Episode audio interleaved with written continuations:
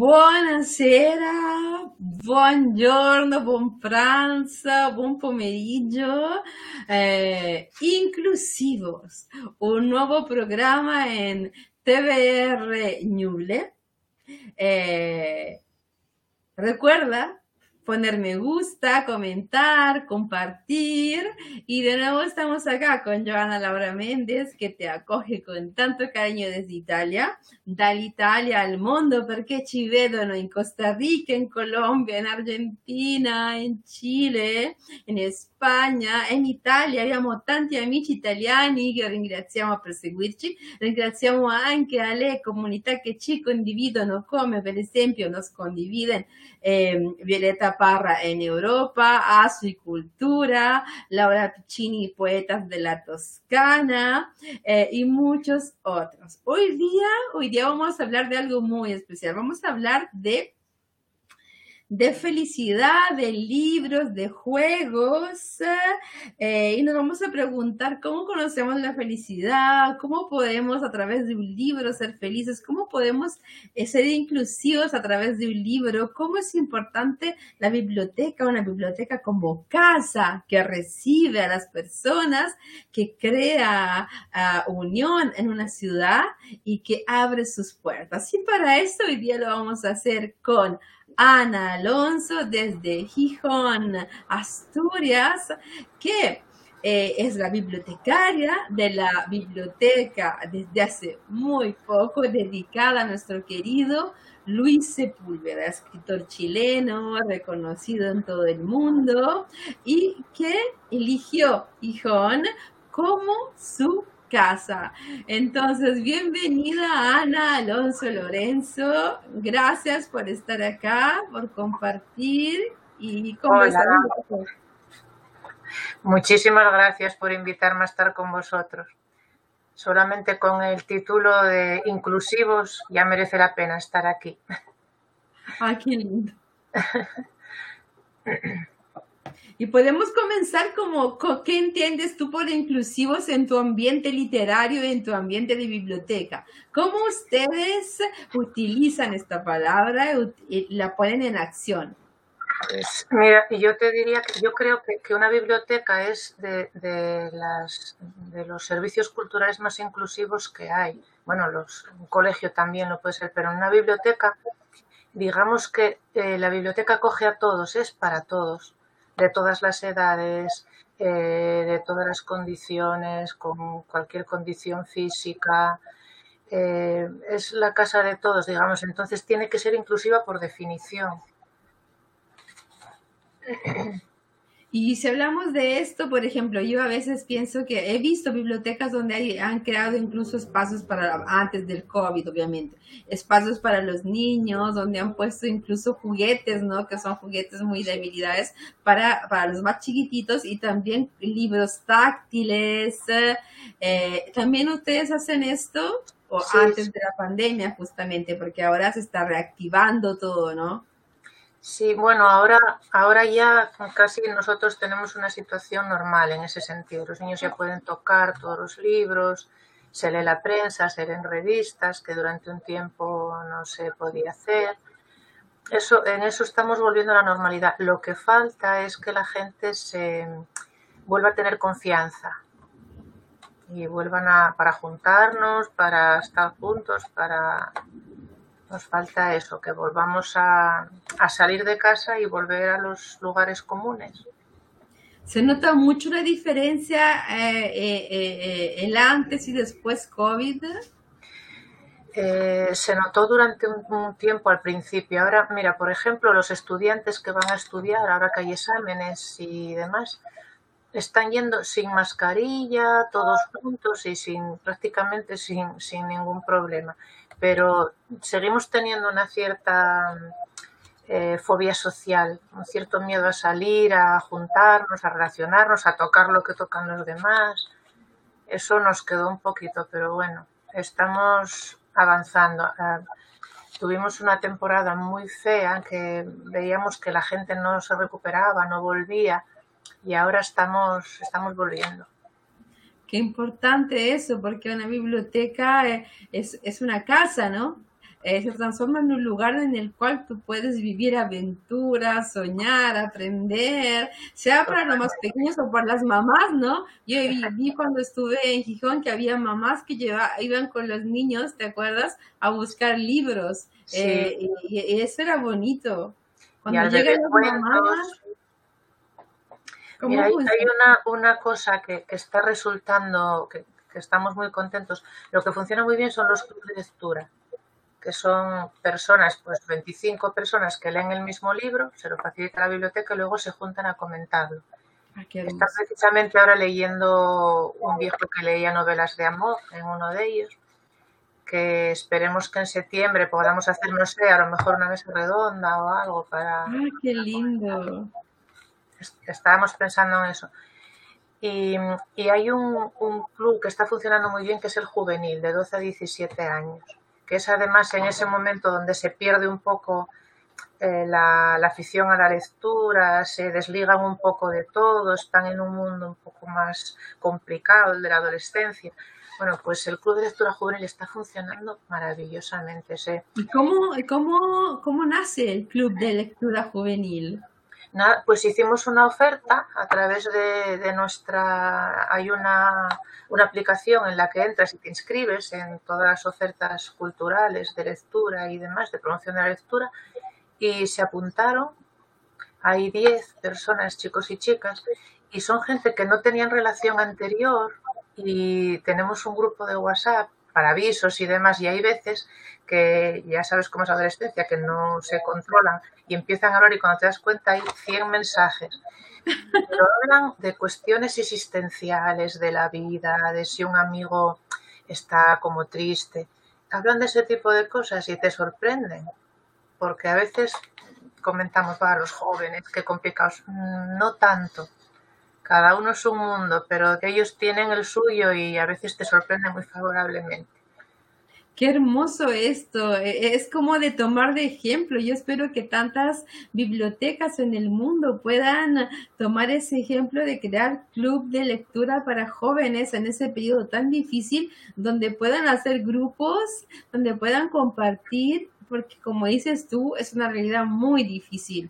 Esa edad, en esa edad te puedes perder, ¿no?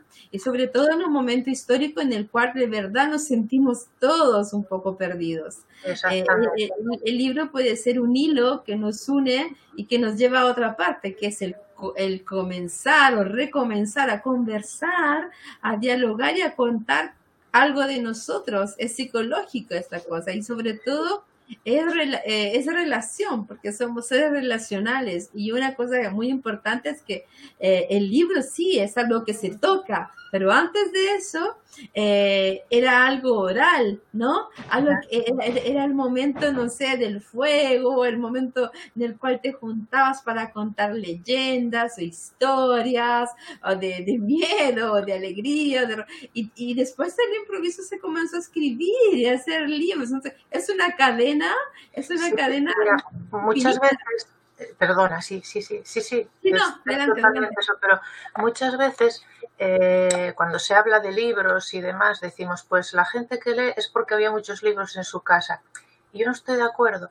En mi casa no había muchos libros, pero mi madre y mi abuela nos contaban muchísimas historias.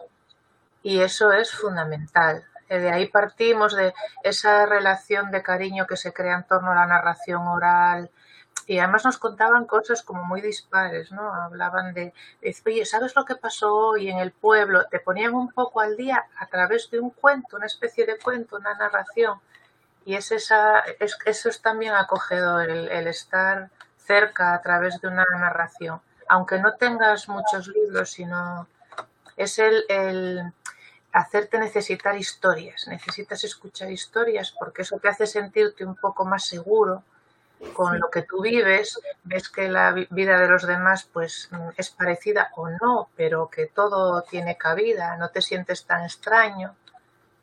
Y luego, como espacio de relación, los clubs de lectura, em, tú lees un libro y hablas del libro. Al final estás hablando de literatura, pero llega un punto siempre, sobre todo en determinados libros que, son, que tocan un poco más la intimidad o demás, que acabas hablando de ti mismo eh, y que acabas contando cosas que a lo mejor no contarías nunca a un extraño, porque no son, bueno, terminan no siendo tan extraños, pero no contarías nunca a un extraño. Y sin embargo, hablando de literatura y de esa historia que se está poniendo encima de la mesa, te atreves y te sueltas y, y llega a ser mucho más íntimo que hablar de un libro. Qué hermoso. Y te encuentro completamente razón, porque mira, yo crecí en Chile en un periodo de la dictadura hasta mis 10 años y tuvimos que vivir en casa de mis abuelos por un periodo.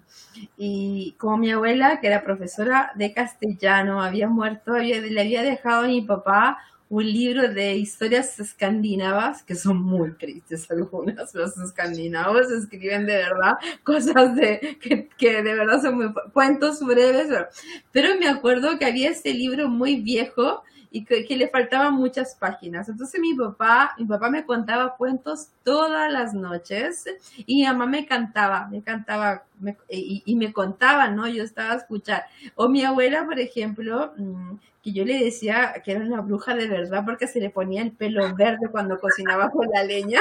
no, pero se lo decía de cariño porque todos contaban que era un tuetue, que la noche es un pájaro um, brujo que vuela en la noche, ¿no? Está escribiendo un libro sobre eso, entre otras cosas. Y, y, y como una vaca, una vaca, ellos tenían una, una, una factoría, un lugar, eh, le había dado un golpe a mi abuela y había perdido un diente. Uno de, la, de, de las, del país, del pueblo, había dicho, no, es que no es verdad, es que ella estaba, yo la vi volar anoche y se fue a un palo de la luz. y, esta narración quedó en el tiempo como si ella, como ella era curandera, mi otra abuela, no mi abuela, una era profesora y otra era curandera, eh, se curaba a los animales y ayudaba a las personas, etcétera. Había mucho misterio en eso y, y, para mí yo, yo, yo crecí en eso, crecí en una parte de, de un libro antiguo escandinavo de mi papá y de mi abuela y por otra parte con las leyendas de mi abuela y lo que contaban de ella, yo le preguntaba, pero ¿en serio estás segura que no eres una brujita que vuela de noche. y tienes razón eso. Hay mamás que me preguntan, me dicen, hay mamás que me, en la consulta o como psicóloga o como amigas me preguntan, porque yo hablo con todo el mundo de la ciudad. Yo voy al bar, donde amo escribir en, un, en el bar, y comienzan a venir las señoras de edad, de la tercera edad, así, y, y me toman cariño y me dicen, buenos días, doctora, buenos días. y se comienzan a hablar todos te juro, y me cuentan sus vidas. Tienen 80 años, 85, 75, y me cuentan y me cuentan, y dicen, no, no, yo la quiero, no la quiero más yo, no. Y es muy lindo todo eso. Entonces, eh, nos continuamos a narrar. Y hay mamás más jóvenes que me, me dicen, pero Joana, yo leo mucho, tengo mi libro en, eh, al lado de la cama, ¿no? ¿Por qué mi hija no lee? Y tú tocas un punto súper importante, fundamental. Es que leer o motivar la lectura no es que yo hago ver que leo, que tengo una gigante biblioteca. Es que yo le cuento a mis hijos, a mis sobrinos, a, eh, cuento cosas. Y este contar es importante de parte de tías, de abuelas, de amigas, de parientes.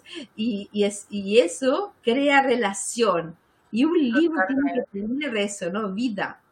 Totalmente. ¿Qué, ¿Qué, me dices tú de eso? ¿A ti, ¿Para ti ha sido así?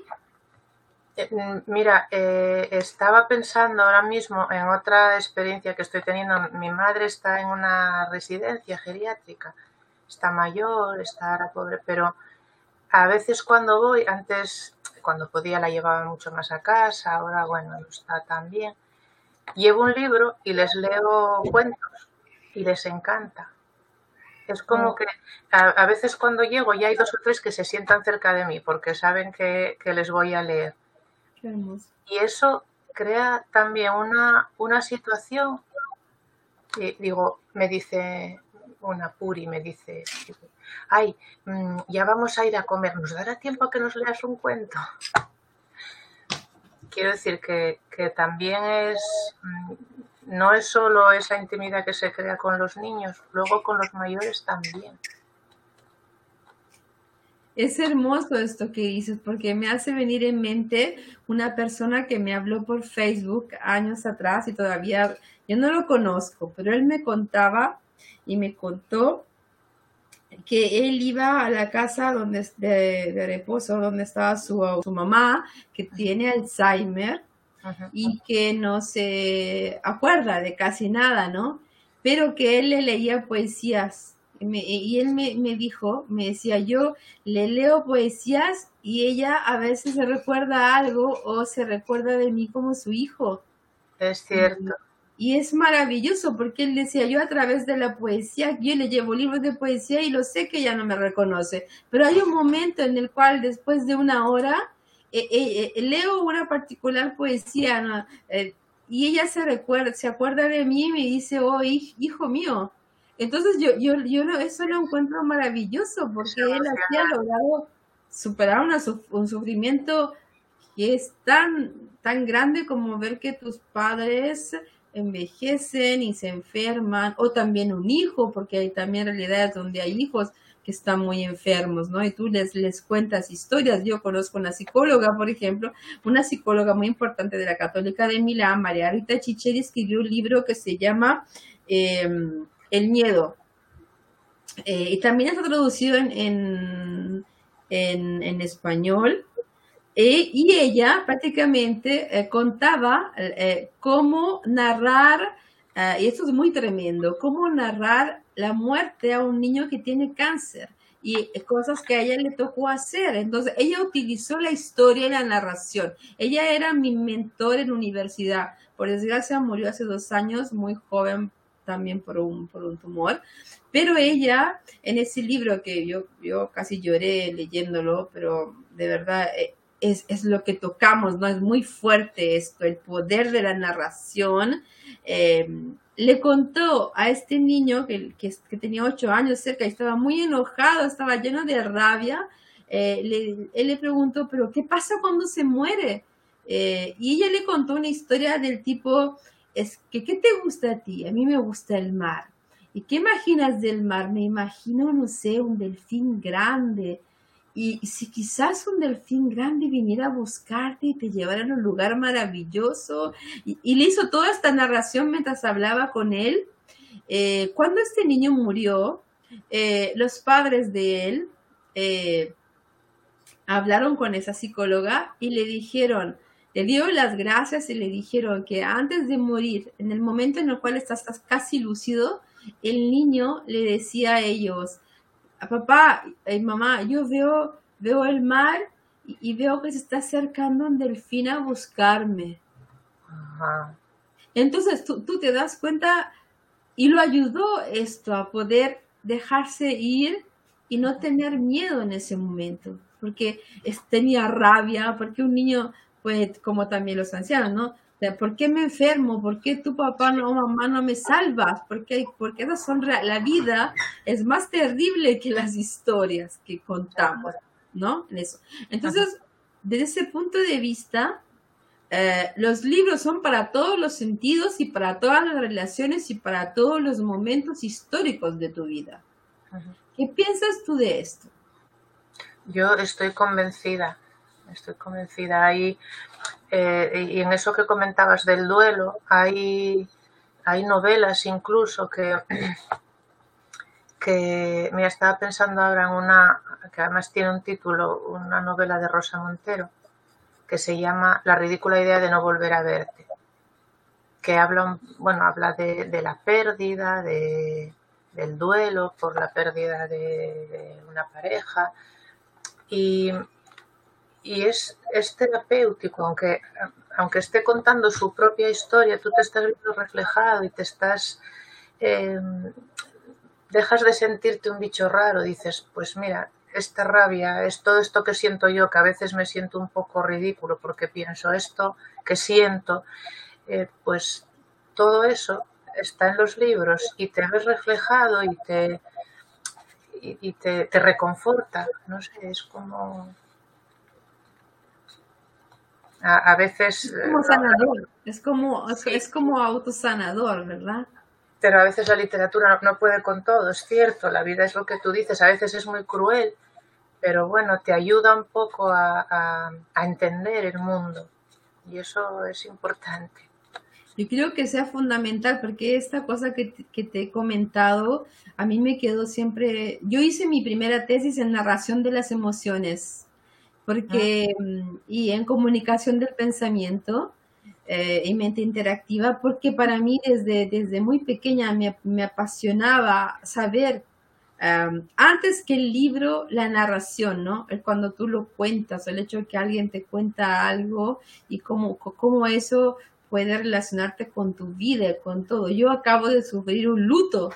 He perdido a, a mi primer amor que tuve a 18 años. Estaba con COVID enferma y me llega el mensaje dos semanas atrás em, que había muerto solo 48 años él fue mi primer amor de los 18 y fue también el amor eh, después de mi divorcio, que habríamos querido estar juntos, pero al final no pudimos.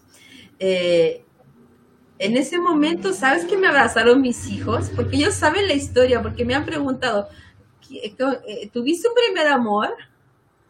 Entonces yo les, les conté siempre, sí, se llamaba Sergio, tenía 18 años y, no quería que yo, él quería que yo pudiera estudiar a Italia y no quiso que yo me quedara, quiso que él yo estudiara, me regaló un, un cuarzo para cuidarme, me escribía cartas, porque querían saber de chicos, ¿no? Esta cosa así. Y, y, cuando supe de su muerte, yo igual tengo un compañero ahora, pero también él acepta, el hecho de que uno, yo pienso que uno puede querer personas que te quedan en el corazón para siempre. Si has querido, has querido, no, no puedes dejarlas, en un pedacito se quedan. Y se quedaron mis dos hijos a abrazarme, entonces me caía las lágrimas, pero no podía llorar porque tosía, entonces estaba muy enferma. Pero me ha acompañado en estos días, no he llorado, pero me han acompañado sus cuentos. Eh, porque él me contaba, me contaba historias como filosóficas, como la historia de la, de la, de esta, de esta joven indiana, india, que hace atravesar a, a todos los animales desde una parte que se está quemando a la otra, y hay un serpiente que le dice, no lo hagas conmigo, no lo hagas conmigo porque te voy a morder, yo soy un serpiente, un serpiente peligroso. Y ella dice, no me importa, si te ayudo, te ayudo. Y ella lo hace pasar con su, con su barquita, con su canoa, y cuando llega de la otra parte, obviamente este cuento seguramente toma de otros cuentos que son muy parecidos, el, el serpiente la muerde y ella le pregunta, ¿por qué me has mordido? Y él le dice, es porque mi naturaleza, ¿no? Pero esta, esta es una readaptación que él hizo para mí cuando teníamos 18 años. Encontré un anillo, mira, este es un anillo en forma de serpiente, y a mí no me gustan las serpientes, pero lo encontré justo después de su, yo lo compré, lo encontré después de que había muerto, y lo miro y me acuerdo de su narración y no logro estar triste, estoy triste porque no lo voy a volver a ver en Chile, pero no puedo no estar, recuerdo esas narraciones y no puedo no sonreír o canciones que me dedicó, que son siempre palabras escritas en textos, porque también la música está escrita en textos. Entonces yo creo que es importante que recordemos y que, que nos esforcemos por narrarnos y narrar y como tú dices, también lo que el hecho que los otros, los otros, los otros viejitos, ancianos, estén ahí esperándote, o sea, quieren que, que escuchar es, yo, yo, lo creo maravilloso, es como un milagro. Es muy bonito, sí. Y, y, otra cosa que eh, juego con ellos a los refranes, que esos se acuerdan, se quedan con ellos. Ah, y, va sacando la palabra, y dice, no por mucho madrugar, y contestan todos. así ¿En serio? Como jugar, sí. Sí, es, y, llegamos a la importancia del juego, porque yo quería decir unas palabras sobre esto, y yo creo que se relaciona con lo que tú, lo que tú has dicho, y, es que todos conocemos esa felicidad que se pinta en nuestra cara, y me lo escribí, ¿no? Que se pinta en la cara como en la cara de un niño, o de un joven, o de nosotras, o de quien está más grande, cuando juega con algo, sea eso físico, sea eso un juego de adivinanzas o de palabras. Es como cuando vemos también a un gatito que esa felicidad que se persigue jugando un pedacito de, de, papel que hemos como hecho, no sé cómo si no me acuerdo la palabra, y siente el ruido y, lo persigue por la casa, porque tengo un montón de gatos ahora, porque tuvo gatitos mi gata, y veo que se divierten así, o, que otro gatito se divierte con un pedacito de plástica, o, mi perro, no sé, o los perros que tú ves que los abrazas y te ven y se vuelven tan felices. La felicidad es eso, es contacto, es experimentar con los sentidos y no, no, solamente nos pertenece a nosotros, porque les pertenece a todos los seres del universo. Nosotros tenemos la posibilidad de narrarlos, ¿no? Y de dejarlos escritos. ¿Qué piensas de esto? Lo de la felicidad, eh, nos vendieron una felicidad Disney. Ya, muy buena esta, adelante que la, la, felicidad son momentos, momentos que, a veces no nos enseñan a aprovechar, los desaprovechamos, pues un momento de felicidad, un abrazo, un poema que lees, un libro, estar mirando a las musarañas sin hacer nada. Los, la felicidad son momentos y hay que aprovecharlos. No es la felicidad de fueron felices y comieron perdices, porque no, es que eso no, la felicidad completa casi nunca, casi nunca existe. Siempre hay algo que te pone un poco triste, siempre hay algo que... Sí. Pero, pero eh, la felicidad yo creo que tiene mucho que ver con saber disfrutar de las pequeñas cosas y, y lo más posible. Como me dice o me decía mi madre, la hora que va no vuelve, pues eso, Qué buena esa palabra, la, repitámosla para que la aprendamos todos. La hora que va no vuelve. No vuelve. Mi padre me dice, cada día es un nuevo inicio, cada atardecer es único porque no lo verás nunca más igual. Es cierto. Y a veces uno no cree en eso. Yo creo que eso a mí, por ejemplo, me ha ayudado y me ha motivado en la vida, incluso dejando mi familia por tantos años. Eh, yo amo mi país, amo tanto también el Italia porque me han querido mucho. Amo las me he dado cuenta que amo el ser humano, ¿entiendes? Y, a veces, aunque si no, no, logro comprender todas las cosas malas que suceden, intento hacer en mi vida lo mejor posible. No sé, como esta gatita que te muestro acá, que es una malula, es la más mala de la camada, te juro.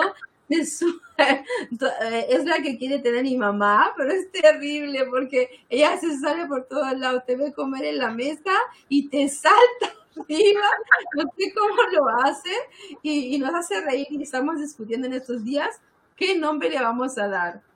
Eh, y ella es muy malula, es de verdad. Todos mis gatitos ya tienen familia, en un mes se van a ir, incluso me faltaron gatos me faltaron gatos. Y, y se, se, suben mis libros y le digo, no, no te subas ahí, por favor pero, pero eh, está linda y salta y quiere comer lo que comemos nosotros. Y, yo encuentro que eso es un momento de felicidad, ¿no? Incluso lo querría narrar. O, por ejemplo, quiero contar una cosa que compartí con, con, con Pelusa, con Carmen Yáñez, que hablábamos de los cuentos y, antes del homenaje de Sepúlveda, fue las semanas antes que fui a verla a su casa, y hablábamos de, de este árbol que ya había intentado hacer un cuento sobre este árbol. Y, pero a ella le vienen cosas como más tétricas y me hizo mucho, mucho, ¿no? Fue muy divertido. Entonces yo se lo cambié y, le dije, imagínate, imagínate que, que, que, de repente una mesa, yo me puse así a escuchar la mesa en su casa te habla. Y yo comencé a dramatizarla. Esta mesa me está hablando, me está diciendo que fue un árbol. Eh, lo cortaron, pero no está triste porque llegó a esta casa donde ha, de donde ha escuchado muchas cosas. Entonces yo, le explicaba, porque me decía, ¿tú cómo escribes cuentos? Porque yo escribo poesía, pero a ti, te salen muy fácil tantos cuentos. Es porque yo de cualquier, a cualquier cosa le doy vida, pero le explico cuando a veces voy donde los niños a enseñar a escribir cuentos que tienen que darle una vida también bonita, ¿no? No es que tengo que, no sé, em, darse la fea. tenemos la posibilidad de soñarla también linda o de transformar las cosas. Había un niño en un curso de que hice hace poco, eran 50 niños, hice un curso de storytelling que quería que el toro hiciera leche.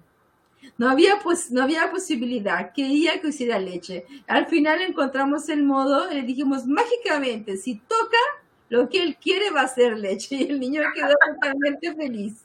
Y nos avisan que tenemos que hacer la pausa de publicidad. De, entonces, los esperamos en dos minutos ni siquiera y, nos, y continuamos nuestra linda conversación junto a Ana y Joana.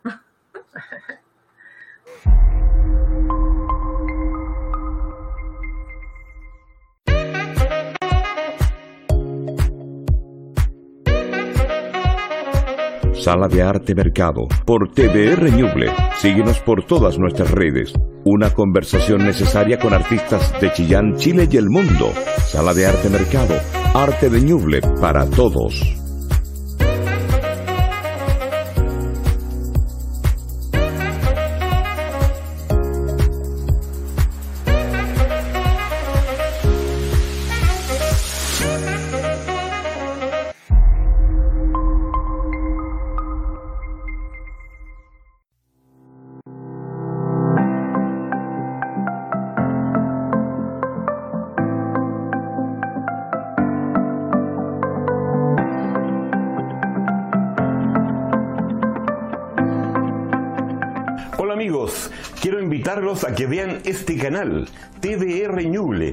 Este canal mis reportajes donde podrán conocer lugares de Chillán y de nuestro país, Chile.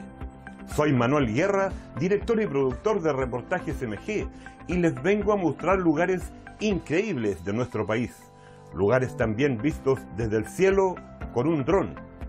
Entonces quedan todos cordialmente invitados a que nos juntemos en este canal TDR Ñuble. Nos vemos.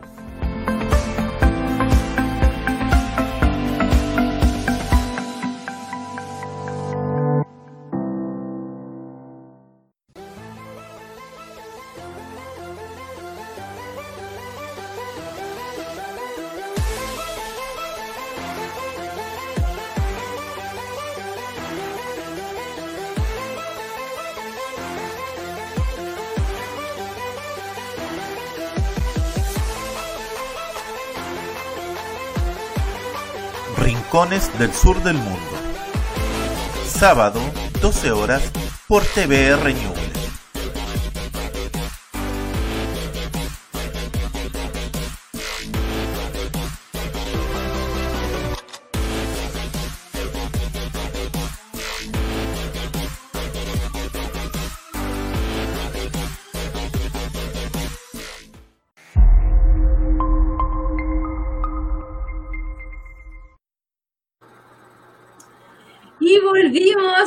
Las gracias a quien nos ha compartido a ASO y Cultura de, de cómo nos ha compartido también chilenos en Roma. Saludamos a los chilenos en Roma, eh, que tienen un grupo bastante grande, muy unido. Nos han, nos han compartido em, Violeta Parra, las asociaciones en toda Europa. Gracias también a How the British que nos ha compartido y a todos los demás, porque de verdad tenemos que hacer comunidad y compartirnos, no seamos egoístas entre escritores, pintores, poetas, lo que sea, compartámonos. También gracias a los poetas de la Toscana, por los cuales estaré el 30 de julio, no veo la hora de conocerlos, porque seré entrevistada por Claudia Piccini y todo su grupo de poetas. Es una invitación preciosa en la Toscana, eh, donde conversaremos. Así que gracias a este grupo por compartir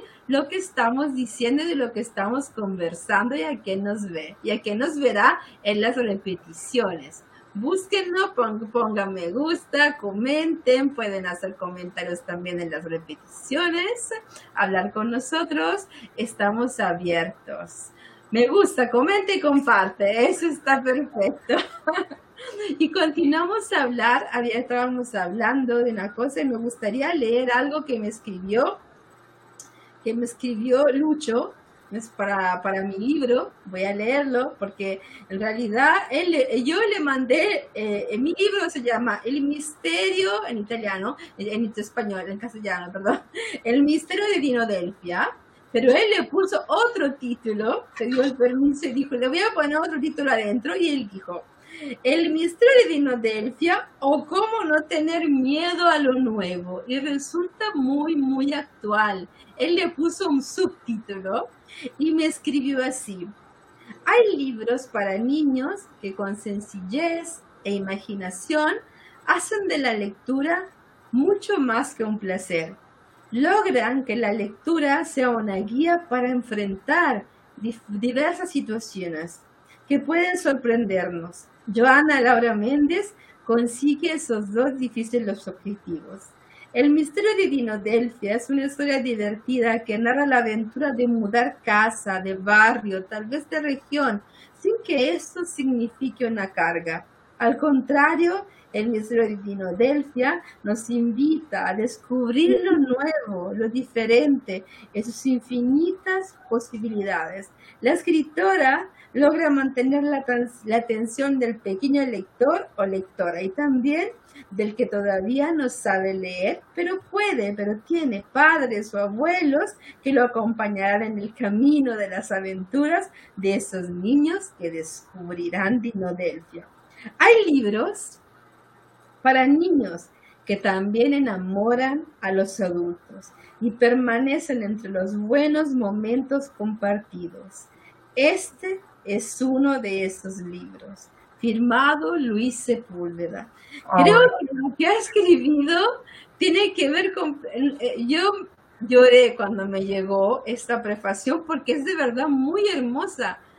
Eh, no sé, yo me sentí muy honorada, honorada me siento por lo que ha dicho de mi escritura para narración infantil. y como te había comentado, él me motivó muchísimo. Y, yo creo que tú entiendes sus palabras. Me mandó una página entera y, yo dije, qué lindo, porque yo he visto otras prefaciones que han sido cortas y dije, pero te gastaste todo ese tiempo para mí. Y, y, me mandó un WhatsApp, un Messenger y me dijo, oye, me he demorado. A propósito, como eso, a propósito me puso. Me ha gustado mucho. y, fue tan de él, ¿no? Como mensaje muy, muy, muy lindo, como me ha gustado mucho a propósito. y yo dije, pero gracias, estoy tan feliz porque, porque mm, no es fácil ser escritores. Escritores es un oficio, como mi Car Carmen Pelusa me dice, Joana, es un oficio, dale, hay que hacerlo, hay que continuarlo. Eh, y, y, es largo el tiempo. Yo cuando, cuando fui al homenaje donde tú hablas, donde dejé eh, la escultura que yo había dibujado y preparado y que eh, me ayudó a preparar también Mateo Macari, eh, porque yo hice toda, todo el dibujo, elegí los colores, etcétera, y, él reportó mi dibujo directamente ahí. dije, yo soy una especie de mascota se me salió decirlo al micrófono, como una mascota, ¿no? Pero era porque estaban todos tan grandes y famosos, importantes, y yo me sentía como eh, tan todavía, me sentí tan niña, pero estaba feliz, estaba toda contenta. Eh, tú me viste, ¿no? Llena de mis flores, como siempre, colores, vas a todos lados. Y quiero recordar a Salomé, que es amiga de Ana, que es eh, consejera, creo, ¿cómo se dice? Eh, concejala, concejala. Concejala, concejala, y que no me esperaba, ella me regaló, me regaló una cala, me regaló una cala a un prendedor de cala y me contó una, y ya me contó, ella ya salió por acá la gata, ya salió arriba, y me contó una historia, me dijo, las calas son muy importantes acá, eh, en mi pueblo, me dijo, en mi pueblo, y, y las caras le encantaban a mi abuela y mi mamá, a mi abuela me dijo. Y yo le dije, no te lo puedo creer si las calas eran el amor de mi abuela. Y yo, yo me quedé ahí como, ¿ves? Eh, eh, fue la narración de, de, una parte de su vida que coincidió con una parte de la mía y me regaló esa cala que, que, que, se, que le habían dado y yo me la traje para Italia y la tengo ahí como si fuera un tesoro. Y la veo y digo, qué hermosura, porque esas cosas te dan, te dan vida. Más encima con una narración, no es solamente una cala, es una cala de su abuela y de mi abuela. Este con una historia, sí, sí. sí. Nos quedan cinco minutos, aprovechémoslos quizás para, para motivar y para, también para hablar, para decir que los sentidos, como es importante también los libros en braille o los libros táctiles eh, para motivar y también para potenciar las capacidades. De esto que me puedes decir en estos últimos cinco minutos. No, que eh, eh, yo es que simplemente un libro normal, tocar el papel, aunque estamos en la era digital y esto es como muy antiguo, ese tocarlo, los sentidos, olerlo, mmm, todo eso es muy importante. Y en el caso de las personas que no ven que, o que ven peor eh, y que, que, necesitan leer en braille, es importantísimo. Y desarrollar todo el resto de los sentidos, es decir, eh, los libros estos que suenan, que tienen eh, tactos diferentes, todo eso es una manera de, de educar, de alguna forma, de jugar, porque muchos son para jugar, los que se tocan, los que se meten en la bañera, sí, los que, es verdad. Los que, los que son para jugar, que tienen poemas que son para jugar. Eso es hermoso. Tú piensas que mis libros, en todos mis libros yo pongo juegos al final, porque creo que los niños tienen que aprovecharlo al máximo. Les pongo recetas mágicas, incluso en una, para aprender a hacer los colores secundarios, o cómo hacer, por ejemplo, una zanahoria que vuele, volante. y me, toda, esa, toda esa parte me la invento yo. Me invento todos los juegos que pueden tener atrás, ¿no? Para que ellos vivan el libro no solamente como la narración, sino que también, eh, viste que quería regalonear, quería solo cariño, ya volvió de nuevo, me mordió la mano y se quedó acá. es tremenda. Pero eh, e, eso es, es, importante. Como esta gata que no tiene nombre, esta gatita. Y no se pero, tiene, pero ya tiene su narración y su historia. Sí. El título vendrá enseguida. Porque te juro, es una cosa terrible. Y le, y le, encanta estar arriba de los libros y mordérmelos. Y eso. Entonces, eh, todos los sentidos son importantes, como decía Ana, todos. Y un libro, hasta olerlo, yo a, ver, a veces nos pasa, ¿no? Que olemos un libro y nos recuerda un tiempo o cuando a mí me pasa con los lápices, cuando vuelo los lápices, como me gusta dibujar, sí. digo, oh, me acuerdo cuando estaba en kinder, cuando era chiquitita y había que, que, compartirlos. Y me acuerdo una cosa que había una profesora muy pesada, que, que era retona, y otra que era una gordita muy dulce, que me quería mucho. Intento relacionarlo a, a, esa otra, ¿no? A esa otra. Y, y digo, ah, qué buen olor. Y en cualquier parte que voy tengo que comprar lápices. Incluso fui a, a, a voy, a voy a sacarlo. Mira lo que compré en. Ah, ¿ves? Tú también. Mira lo que compré ahí. Eh, compré esto, que lo hace un artesano eh, ahí en la feria que me contaron ustedes. Y está hecho con un pedazo, con bambú y acá yo pongo, eh, pongo la, la el, ¿cómo se dice? La pluma y acá adentro pongo. Y lo han hecho ahí en Gijón y lo venden ahí en, el, en, en, en la feria, esa, ese mercado de artesanía, uh, también ecológico, ¿no? No me acuerdo cómo sí. se llama. Artesano y ecológico, sí. Artesano y ecológico, que, que, que es el primero de España, me dijeron ellos, me contaron toda la historia y había un chileno, incluso ahí había un chileno que, que, vive en un pueblo que me dijo que se llama Panes. Sí. Panes, y él, y él junto a su pareja hacen, hacen cerámicas y las pintan con las hojas. Y yo dije, no, encontré un chileno acá, un artesano, y fue muy divertido, te juro. Conocí mucha gente el día que me quedé más, no, me quedé un día más y me puse a andar por todos lados a conocer personas. Eres tremenda. Nos queda un minuto, saludemos. Bueno, pues, Quiero que hagas tus saludos. Muchísimas gracias me, me lo pasé muy bien aquí conversando, hablando de libros y de la vida y, de, un poco de todo. Gracias. Gracias a ti por aceptar. Saludamos a Salomé, que es una persona preciosa, que vamos a convencerla a venir un día también. eh, a saludar también a todos los que a todos los que conocía ya. Eh, les digo que Juan es un lugar maravilloso. La gente es dulce, la gente de verdad te trata con el corazón. Yo eh, me quedé con esa impresión y no veo la hora de volver y de crear cosas culturales junto a Ana, porque no se termina acá, vamos a hacer cosas lindísimas. Perfecto.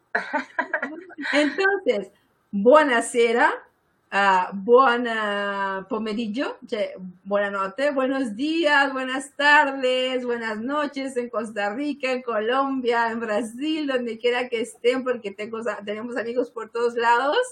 Los quiero mucho, vi un sacco di bene e grazie per continuare a chiedere, a, a credere, a creer en inclusivos. Con Ana Alonso, que ahora ya la considero amiga y espero que también ella me considere Ah, así porque es una pues mujer claro. espléndida. Seamos inclusivos siempre, por favor. Chao.